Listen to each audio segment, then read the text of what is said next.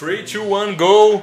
Bem-vindo ao podcast da Camon, de novo com Zeca Medrano aqui, moleque. Vamos fazer a análise do Open 20.3. Zequinha acabou de fazer o 20.3, que é igual ao Open 18.4, que consiste em 21, 15, 9 de deadlifts com handstand push-up, depois 21, 15, 9 de deadlift mais pesado com handstand walk. É, a carga para eles é 225 nos primeiros 21, 15, 9, depois 315 libras. Para elas é 155 no primeiro 21, 15, 9, depois 205 libras.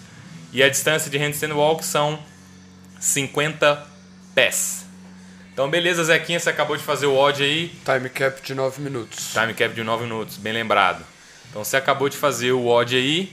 Você chegou a fazer 6 repetições. Né? Eu fui seu árbitro, você chegou a fazer 6 repetições do deadlift de 315 libras, né? Da segunda parte do Exato. WOD aí. Como é que foi esse WOD para você? Sensação? Como é que você sentiu?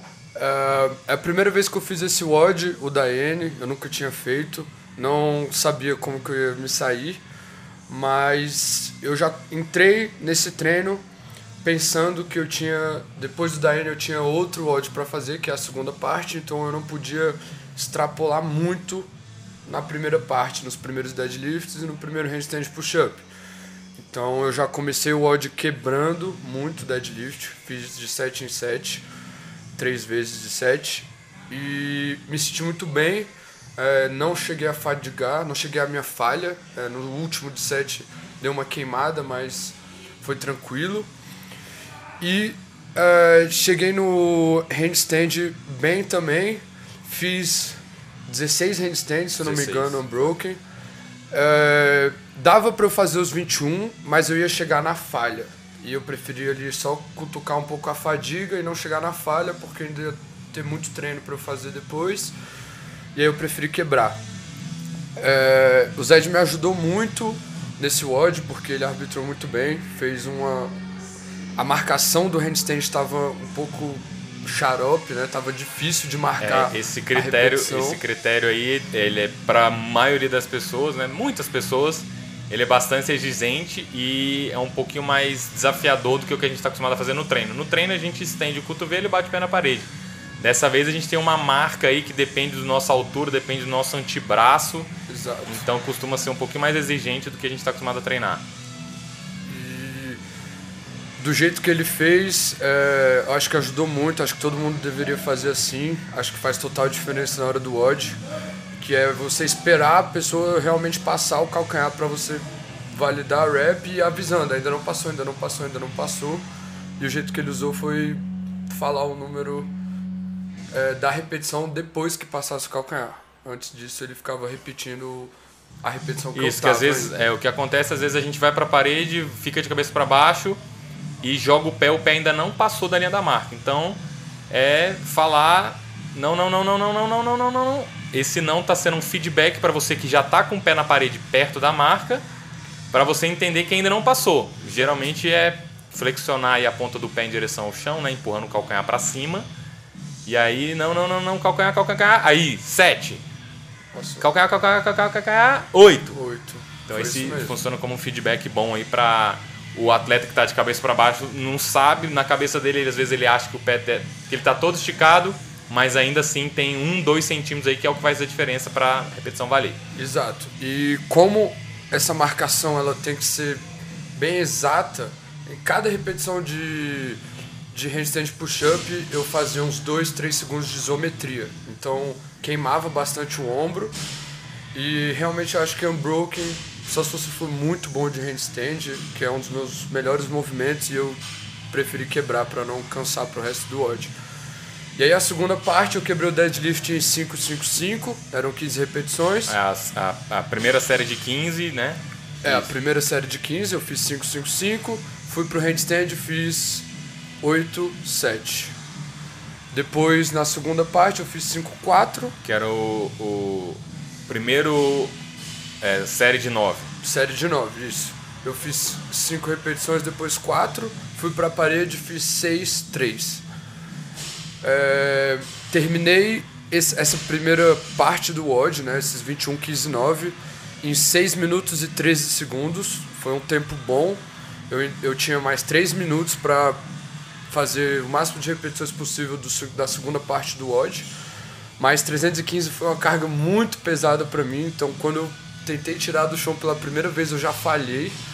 Já não subiu, tava não pesado, subiu, né? Tava muito pesado. É perto do, seu, do seu 1RM quase, é, né? É, o meu 1RM pode a ser última esteja... vez que você tirou, né? Tá Exato. meio defasado, mas... Ele era de 330, então 315 aí dá mais ou menos uns 90%, talvez um pouquinho mais aí. É, mais ou menos.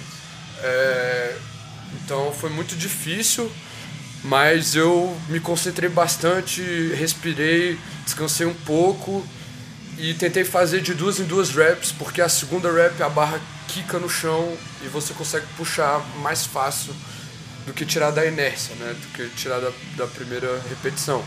É, eu também, quando eu vou fazer deadlift, a minha primeira repetição é a mais difícil. Exato. É a que eu faço mais força. E aí a segunda já sai um pouco melhor, porque o corpo já está todo ativado, né? Já tá. As, os músculos aí já, já entenderam o recado. E aí na segunda a gente encosta no chão e sobe. Lembrando que não vale bater muito forte a barra no chão. Ela pode bater no chão, encostar no chão, mas você não pode forçar ela é, para pegar muito impulso, né? Senão é Sim, é considerado exato. no rap, mas é, sem dúvida, quando você já está ativado da primeira repetição e bate nela e volta, é mais fácil. A segunda que... repetição fica mais fácil. E aí, como eu terminei em 6 e 13, eu tive aí mais ou menos 3 minutos, né? É, 2 e, 2 e 47 para fazer o máximo de repetições e eu só consegui fazer 6 repetições desse deadlift.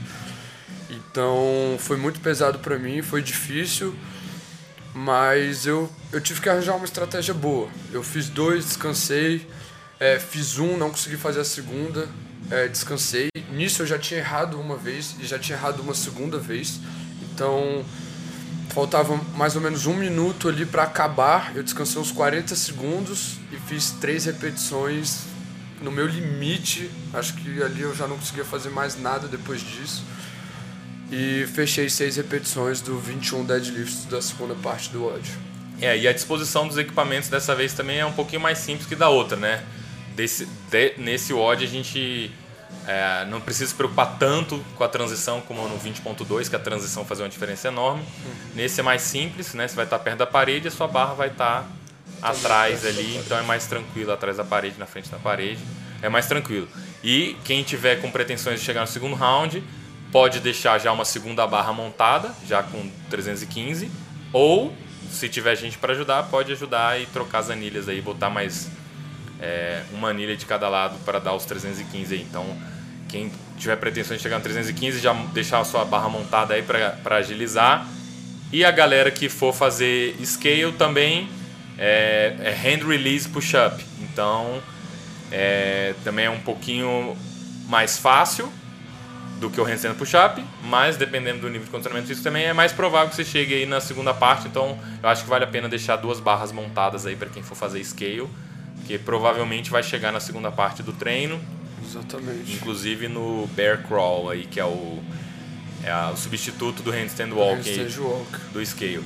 Beleza. E você pensando em refazer agora, uma, você tendo feito a primeira vez, quais são os aprendizados? O que, que você acha que dá para fazer para a segunda vez? Se você for refazer na segunda. Então, eu acho que a primeira parte eu fiz muito bem, eu quebrei muito bem, saí muito bem do, do, da primeira parte, eu não estava cansado, eu não estava fadigado. Na primeira parte você diz os 21, 15, os 9 21, 15, ou 9, os 21? Não, os 21, 15, 9 mais ah, leve, né? Tá. Com handstand push-up. Essa é a primeira parte do treino. Eu eu achei que a minha estratégia foi muito boa de quebrar, porque o deadlift é muito pesado, então é muito fácil você fadigar, muito fácil você morrer ali e não conseguir fazer uma repetição. Então, eu acho que eu vou manter essa estratégia de quebrar em 777 os primeiros 21, 555 os 15 e 54 os 9. E o handstand também, o primeiro eu vou quebrar, o segundo eu vou quebrar. Talvez o terceiro dê até para fazer um broken, os 9.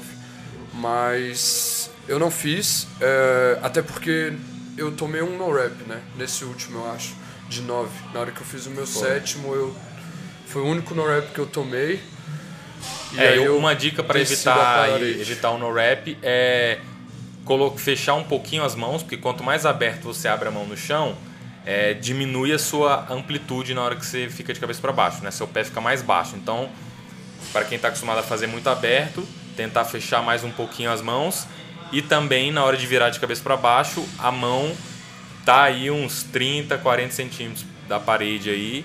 Se também quanto mais longe você afasta a sua mão, vai diminuindo a sua amplitude, mas ao mesmo tempo se você chegar muito perto da parede também, é, dificulta o equilíbrio, né? Exato. Na hora de fazer o keep, na hora de descer, pode ser que você caia. caia. Então a dica mesmo é aproximar as mãos lateralmente uma das outras, né? Um pouco fora da largura dos ombros mais ou menos, e se aproximar da parede num ponto, testar antes do odd, né? Um ponto que você consiga se equilibrar, mas ao mesmo tempo esteja perto da parede para você ter, ficar mais comprido, né? Para ajudar na passar o calcanhar da marca. E na hora que der o chute, pensar em puxar o, o dedão do pé né, em direção ao chão, para baixo, para o seu calcanhar subir. Né? Tem muita gente que está acostumada a treinar com a ponta do pé para cima, em, em, em, direção ao teto, mas isso acaba baixando o seu calcanhar. Você tem que inverter, é o contrário Exato. do que a gente, a gente às vezes a gente está acostumado. Então é puxar o dedão do pé em direção ao chão para o calcanhar subir. Isso porque a repetição só é válida quando o calcanhar passar da linha da marca, né? Que é o que está encostando na parede. Se você ficar na ponta do pé, com certeza o seu pé vai passar da linha da marca, mas o que vale é o que está encostando na é parede. O calcanhar. Isso. Então não. É, os dois calcanhares têm que encostar acima da linha da marca ao mesmo tempo. Esse que é o critério válido. Então o handstand tem que ter calma, tem que ter paciência, não adianta estourar, não adianta querer fazer rápido. Marca todas as repetições muito bem para você não tomar uma rep. É, quebrar quebrar antes de fadigar então também, né? quebrar né? A dica é que você quebrar antes de fadigar o handstand push-up e o deadlift também é quebrar antes de fadigar para você chegar mais inteiro no handstand push-up, porque geralmente é onde o pessoal vai ter é, mais limitante. Apesar de que para você o deadlift foi mais limitante que o handstand push-up, né, Zequinha? Muito mais. É, o deadlift realmente foi muito difícil. Mas é isso, eu acho que é importante quebrar o deadlift sim, porque também depois dessa primeira parte do WOD você vai ter que fazer de novo os deadlifts muito mais pesado e você vai precisar estar inteiro, sua perna vai precisar estar inteira, então foi muito bom. Eu gostei da estratégia que eu usei. É, eu acho que a única coisa que eu posso melhorar cinto, agora... né? Você usou cinto no, pro 315, né? Foi. Eu não, eu não gosto de usar muito cinto, eu nunca usei, mas para essa segunda parte eu coloquei porque a minha primeira repetição que eu tentei fazer não subiu. E aí eu fiquei desesperado já e o Junker olhou para mim, ele tava ali do meu lado fazendo odd, e ele falou: "Cara, pega meu cinto, faz, vai embora". Então, se o deadlift é muito pesado para você aí, deixa um cinto do lado aí. Caso você sinta a necessidade, ele tá ali, você é, põe. Até por prevenção, eu acho que a minha última repetição eu fiz meio torto, assim, o cinto me ajudou a dar uma estabilizada. Dar uma estabilizada, aí. exato. Show de bola. Então as dicas para esse para esse WOD então é quebrar cedo aí antes de você fadigar tanto o deadlift quanto o handstand push-up. Para o handstand push-up é aproximar as mãos aí, não abrir muito a mão, senão diminui essa amplitude e também tentar chegar perto da parede, mas não muito perto a ponto de você perder o equilíbrio. Então vale a pena você testar essa nova posição, marcar bem as marcar posições, bem antes do do WOD e é, deixar um cinto aí sobressalente. E também já deixar montada as duas barras é, com as duas cargas aí das duas partes do odd para você já agilizar também, porque se você tiver que colocar as anilhas aí, você vai gastar mais energia e também. perder um tempinho aí também. Então, beleza, essa foi a análise aí, as dicas para o Open 20.3. 20. Valeu! Valeu!